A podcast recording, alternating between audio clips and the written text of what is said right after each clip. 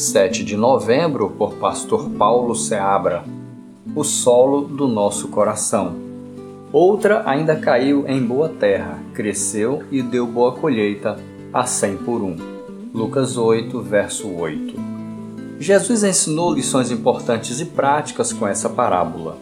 As pessoas são diferentes e reagem diferentemente como os solos onde a semente é lançada. No primeiro solo, a semente cai à beira do caminho.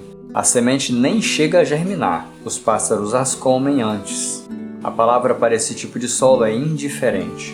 O segundo tipo de solo é rochoso. Ele não encontra terra suficiente boa onde possa prosperar. Ela logo nasce, mas do mesmo modo logo perece.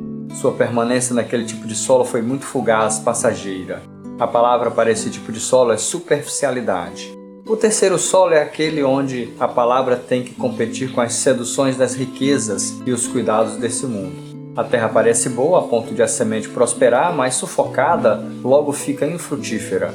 Os cuidados dessa vida não são necessariamente ruins ou pecaminosos, mas enchem nossas agendas diárias de modo que não sobra tempo para cultivar a palavra. Da mesma forma, quando nos deixamos seduzir pelas riquezas que nos dão uma falsa sensação de segurança, acabamos por privilegiar a busca delas em detrimento do cultivo da palavra. Nesse tipo de solo, a palavra é competição.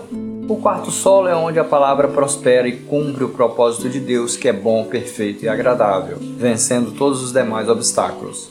Nesse tipo de solo, a palavra é produtividade. Qual palavra que define o tipo de solo do seu coração?